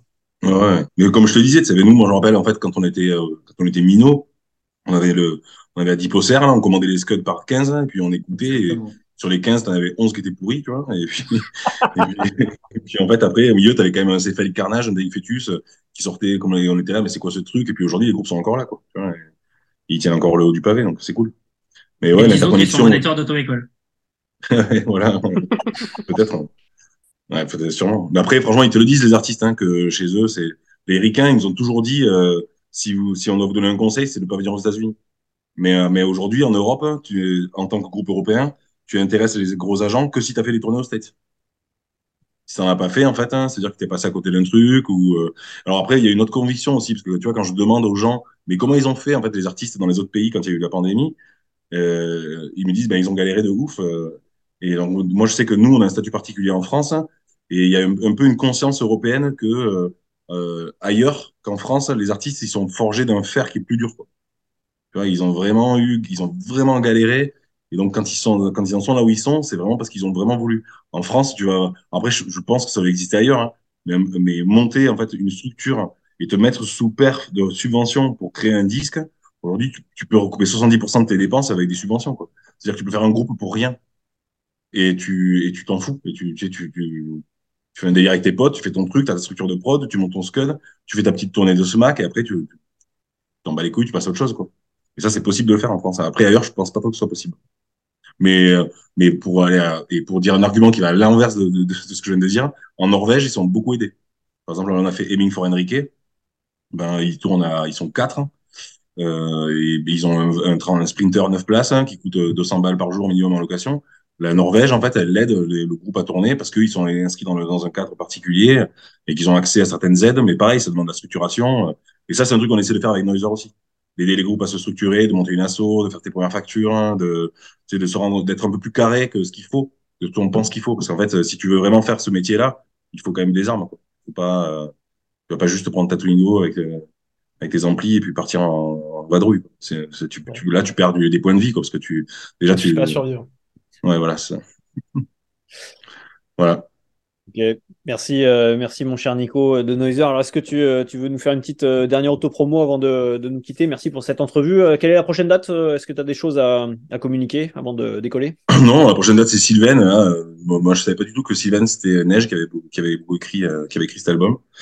Donc, je suis très content de faire ce plateau. comme tous les petits trucs en fait, où il y a plein de petits, il y a des gens qui vont venir et qui vont, qui vont s'extasier du fait qu'on passe à un groupe qui est assez confidentiel. Ça, ça me fait vraiment plaisir. Et c'est un truc que j'ai pas envie de lâcher. J'ai envie qu'on continue justement à, être dans la découverte. Le Hellfest font beaucoup ça, malgré le fait qu'on dit sur, eux et sur les, sur les, les têtes d'affiche, ils font, ils vont chercher énormément de petits groupes, euh, euh, même si c'est ceux qu'on voit le moins, parce qu'en fait c'est les, têtes d'affiche qu'on voit plus. Mais ils font vraiment ce, taf-là d'aller chercher des trucs euh, qui sont qui ont jamais passé. D'ailleurs, il y des zones d'exclus. Euh, ça me fait un peu chier des fois, mais en même temps, je trouve que c'est normal quand tu as trouvé une petite pépite de pouvoir la garder pour toi un, un petit moment. C'est bien. Ça, ça dont l'album vient d'être chroniqué sur Nightfall, justement. Ah ouais, Ah, ok. Ah, bah, on s'auto-pub euh, mutuellement, c'est incroyable. Ah ouais. non, mais à mon avis, de toute façon, vous devez chroniquer un paquet de, de groupes qu'on fait. Euh, non? Ah oui, c'est sûr, c'est sûr, c'est sûr, c'est sûr. On essaie de faire le maximum. Ok, bah, c'est- et, et tes écoutes du moment euh, avant que tu, avant que tu partes C'est quoi là? Eh ben, justement, là, j'étais en train d'écouter ce groupe euh, japonais incroyable là, qui s'appelle, euh, donc, euh, je vous l'ai dit, euh, Sight, S-I-G, S-I-G-H. Je conseille vraiment d'écouter ça, c'est, euh, ça défonce vraiment. Et, C'est une euh, espèce de, de black metal japonais, là, black metal indus euh, chelou.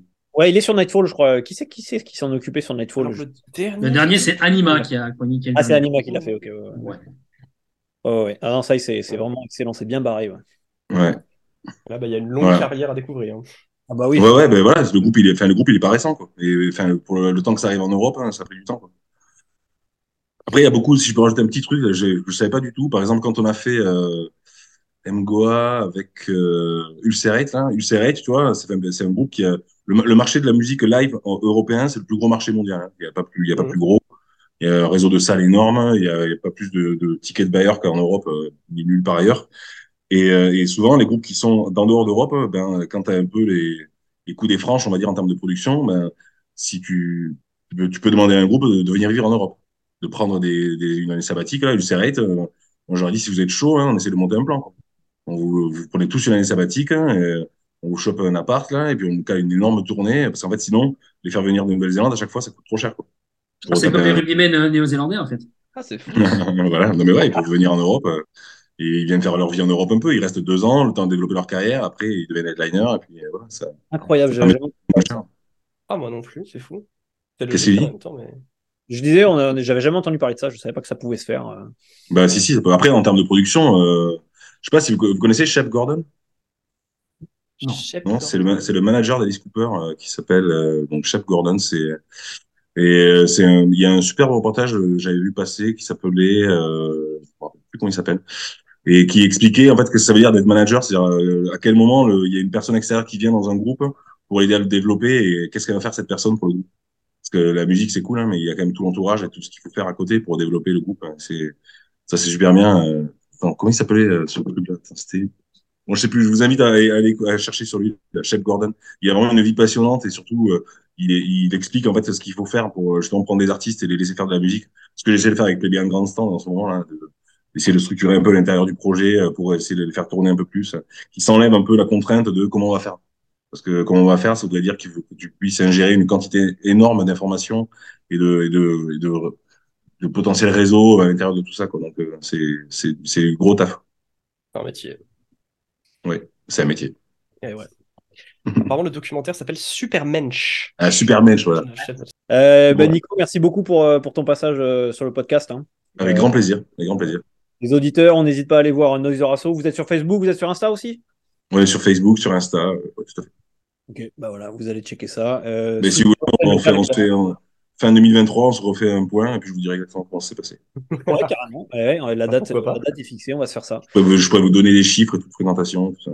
Ah ouais, franchement, ce serait cool. ouais. Ouais, de Mm. voir comment ça a évolué euh, après 2022, ça peut être intéressant. Ben, ça fait partie des trucs. Enfin, moi, tu vois, ça, là, je suis pas du tout avare de ça. Dans nos newsletters, on en parle énormément. On dit aux gens, vous avez euh, il y a eu tant de tickets vendus, le chiffre d'affaires, c'est ça. Ouais, euh, avoir cette transparence-là, c'est important parce que ça, c'est une, un peu une phrase qui est toute faite, mais on se fait chier à savoir d'où viennent nos poireaux. Pourquoi on se fait pas chier à savoir d'où viennent nos places de concert? Ouais, C'est important. Super intéressant. C'est une réalité que j'ignore totalement personnellement. Donc, C'était super intéressant.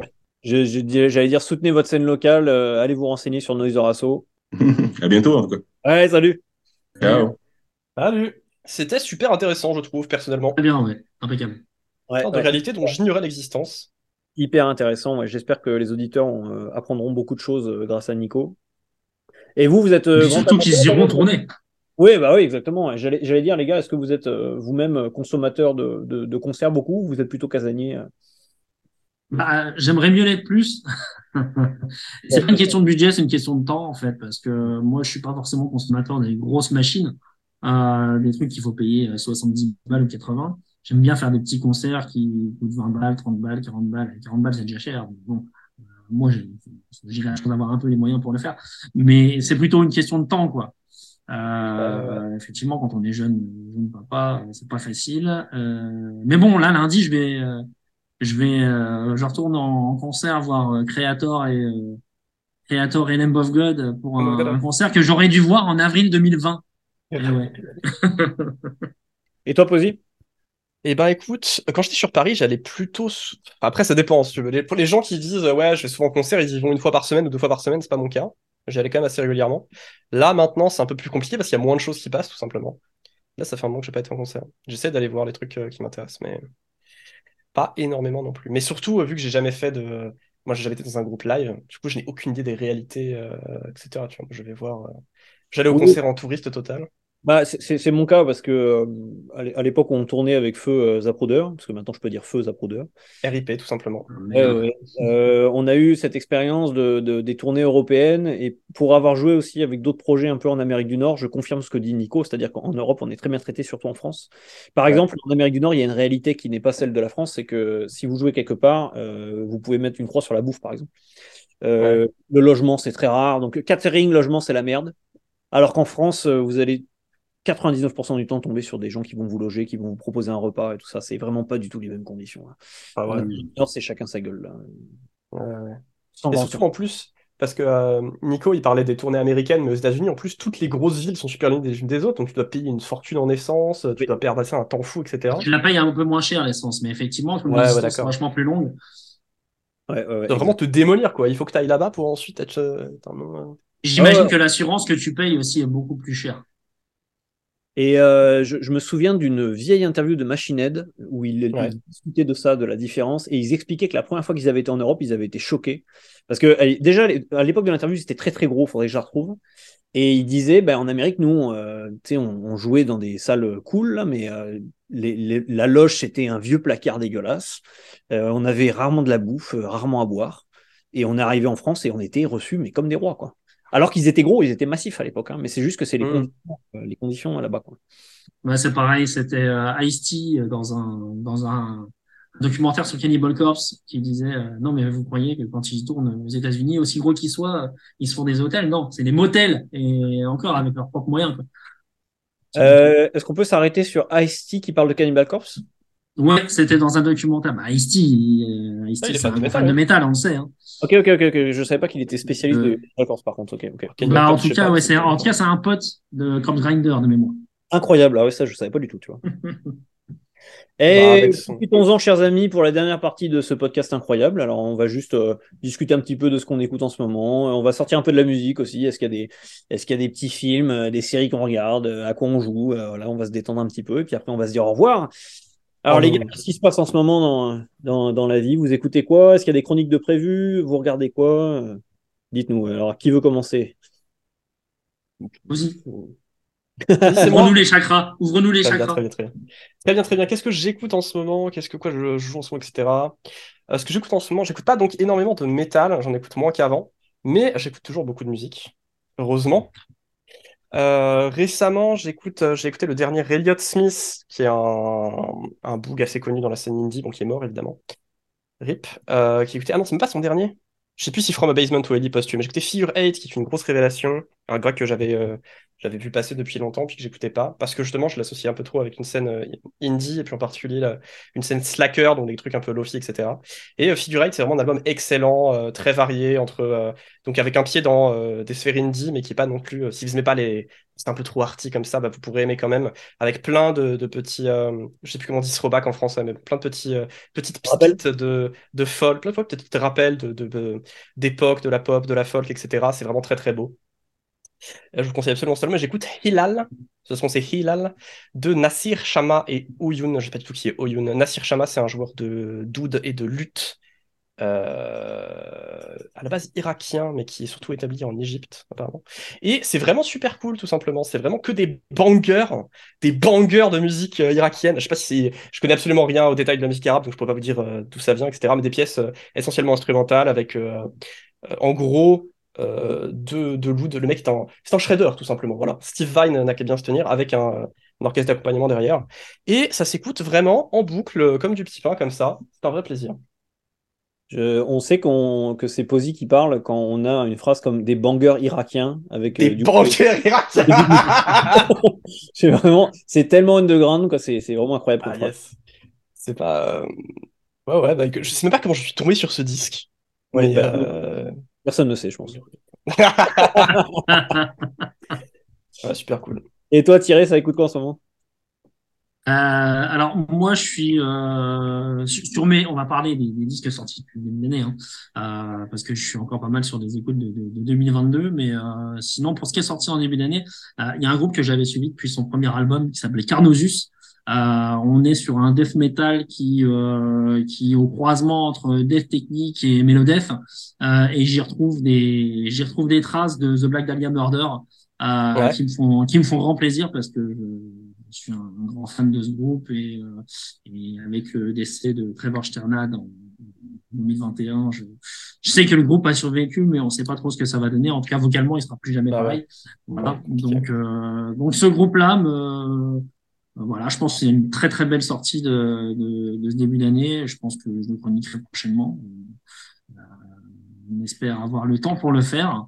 Euh, voilà. Euh, sinon, j'ai été, euh, je fais partie de ceux qui euh, ont redonné sa chance à In Flames avec le précédent album et avec celui qui vient de sortir là, bah, il, eh bah, il est bien. En fait. Il est, il est rafraîchissant tout en ramenant vers vers ce qui, en partie vers ce qu'il savait faire au départ euh, avec euh, une part de la modernité qu'ils ont acquise depuis. Donc euh, non, c'est bien. Moi qui étais à la base plutôt d'Art Tranquility sur les deux fers de lance du, du Death de Godborg, du, du Melodef, j'étais bah, j'avais largement abandonné In Flames et depuis, bah, c'est plutôt les deux derniers albums d'In Flames que j'écoute plutôt que les deux derniers d'Art Tranquility.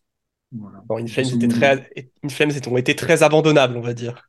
Ouais, on va dire, ouais. On va dire. Sinon, euh, sinon côté euh, côté télé, euh, côté ciné, bah ciné, j'ai pas trop le temps d'y aller, hélas. Mais mais télé, j'ai regardé la série qui a fait le buzz en début d'année là, qui s'appelle Kaleidoscope, série de braquage avec notamment Giancarlo Esposito en, vedette principale. Ouais, très, très bonne série. Enfin, moi, j'ai trouvé ça bien. alors, le, le, le le pitch qui voulait qu'on puisse le regarder dans regarder les épisodes dans n'importe quel ordre. Bon, c'est un peu c'est un peu du marketing. Euh, ah, c'est ça le concept de la série. d'accord. Ouais, mais quand on regarde le dernier, bon, en fait, euh, ça sert à rien de regarder les suivants. mais euh, non, non, je trouve que l'interprétation est bonne, la réalisation est bonne aussi. Euh, on s'attache aux personnages, y compris aux, y compris aux, aux méchants finalement. Euh, et je trouve que c'est, c'est pas mal, une série qui, qui tient debout finalement. Et puis euh, sinon, euh, non, côté spectacle, effectivement, euh, j'ai parlé du concert que je, que je, vais, que je vais voir le, 27 février, le God Creator, que j'attends depuis 2020. Mais, mais sinon, avec ma femme, qui est une grande fan de Starmania, on est allé voir la, la nouvelle version de Starmania à Strasbourg, là. Et, euh, et, très belle surprise. Moi, je connaissais que les chansons hein, parce que je suis pas un fan, mais euh, mais en tout cas, euh, je trouve que la mise en scène est hyper moderne. Ils ont rendu le truc plus noir que que ce que ça pouvait être à, à l'origine. On sait les personnages, enfin, on je sais pas si vous le savez, mais en tout cas, les personnages principaux de, de Starmania, ils se foutent en l'air euh, d'une manière ou d'une autre à la fin. Donc, et ils ont réussi à, à, rajouter un peu de noirceur à tout ça, alors que c'était plutôt euh, c'était plutôt glitter à l'origine. Donc, non, c'est cool. Je pense que les auditeurs de Nightfall réalisent tout le, toute la vie, tout le monde qui se cache derrière le pseudo de leur chroniqueur préféré. Donc euh, oui, avec sa femme. c'est comme c'est comme quand on était gamin et qu'on pensait que les profs ils allaient pas chier ou ils allaient pas au supermarché, tu vois. Bah, oh, ouais, ouais, ouais. Des chroniqueurs comme tout le monde vont au supermarché. Ouais, ouais, tout à fait. Euh, moi, je, moi, je, ben, j'ai terminé ma chronique du dernier euh, Nécropole, donc c'est pareil, je me rattrapais sur 2022. Donc ça, c'est euh, une écoute du moment que, que j'ai bien aimé aussi. Et puis, euh, en ce moment, je me concentre sur le merde, bah, le dernier, le prochain Fange. Ah oui. Parce que toi, t'as la promo, c'est ça? Eh oui, Srotrunner me l'a envoyé. Quel scandale Je suis, je suis incroyablement jaloux. Mais d'ailleurs, euh, si tu veux le faire, je peux te donner, hein, pas de problème. Non, non, mais fais-le. Fais-le, tu as la promo, fais-le, je, te, je te laisse. Mais j'avais beaucoup aimé Pantocrator. Ah ouais, ben là, ça a l'air de, ça a l'air d'être du, euh, du Godflesh euh, euh, X converge sous crack. Mm. Une violence radicale, donc j'aime beaucoup la direction dans laquelle ils vont. Un artwork encore incroyable, univers visuel super. On a quand même une belle scène en France, hein, putain. ouais. Il n'y a pas à dire. Hein. Tout à l'heure, quand il disait que, quand, quand Nico euh, disait qu'ils avaient branché euh, Hangman's Chair sur leur première, première date, je me disais qu'ils avaient été, euh, ils avaient fait un choix euh, pointu dès le départ. Oui, c'est vrai, t'as raison, t'as raison. Ça dit, ça dit quelque chose, ouais. Ouais. Et d'ailleurs, euh, En plus, c'était en on 2011. parlé, mais le dernier album en était 2011. Ouais. Ah, j'ai pas écouté le dernier Oxman Cher. Ah ouais, ça c'est un autre groupe qui est vraiment excellent. J'ai bien aimé voir le triste. Et oui, c'est comme tu dis, c'était en 2011, donc euh, non, non, en c'était 2011, c'était beaucoup plus petit. Ouais, ouais, non, c'était couillu, ouais. Totalement, ouais. Mais euh, et toi, Posy, en, ça mate quoi euh, en série euh, Euh, je regarde quasiment jamais de série. Qu'est-ce que j'ai regardé en film récemment? Dis-le que t'as vu veux le dernier dire- Non, alors j'ai déjà pas assez de temps pour les films que je veux regarder. Parce que je regarde, je regarde très peu. Je crois que le dernier film que j'ai vu, c'était Glace Oignon. Le, le- Ah ouais, le vu aussi, Out, ça. qui était euh, bien, mais alors, autant si tu veux, le premier, euh, le premier Knives Out, euh, je comprends que les gens puissent en faire des critiques. t'arrête une seconde. Est-ce que tu peux reprononcer le nom du film, s'il te plaît? Glace Onion, Knives Ok. Out? T'as dit glace tiré? T'as dit glace oignon. Glace- glace oignon, c'est monsieur.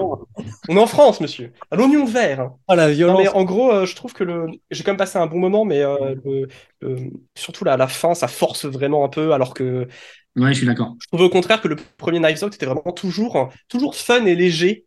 Tu vois, et là, il se fait, ah, regarde, il y a la girl boss. Enfin, je, sais pas, je, ne, je ne donne pas tous les, tous les éléments du film, évidemment, mais il y a vraiment, il appuie vraiment très fort, alors que on va voir Knives Out pour avoir, moi j'avais beaucoup aimé euh, bah, la légèreté du premier film. Ouais, il était trop bien.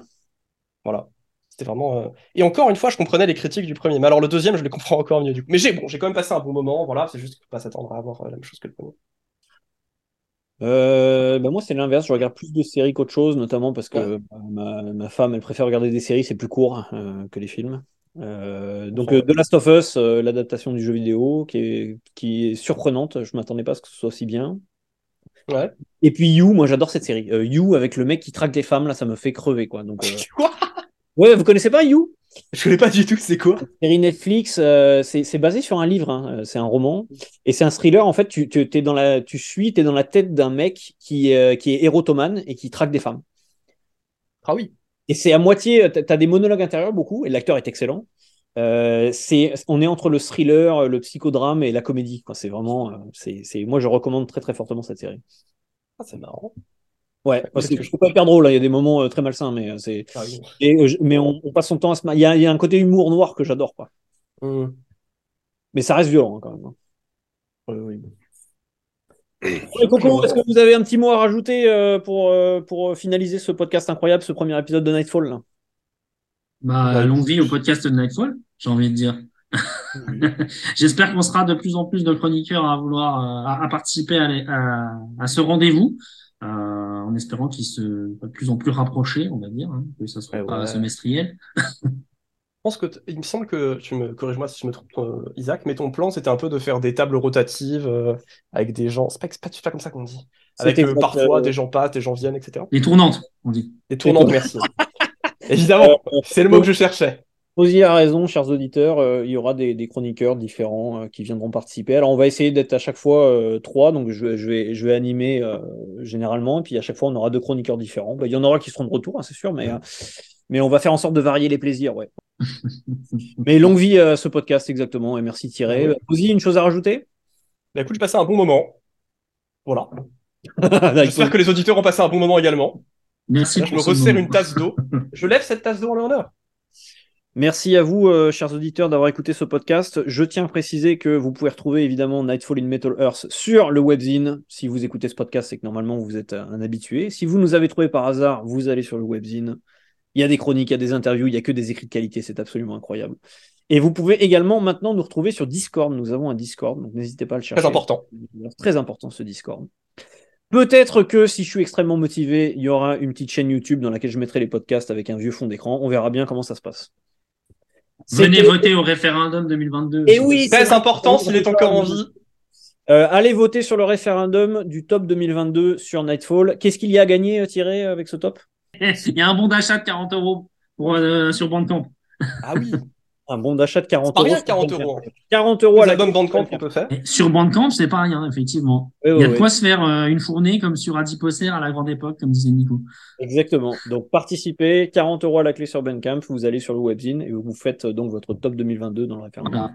Commentaire. Et vote son clos euh, bah, très rapidement. Merci euh, à toutes et à tous. Merci Posy et Thierry de- d'avoir participé à cette émission et on se retrouve sur un prochain podcast bientôt. Salut à tous. Salut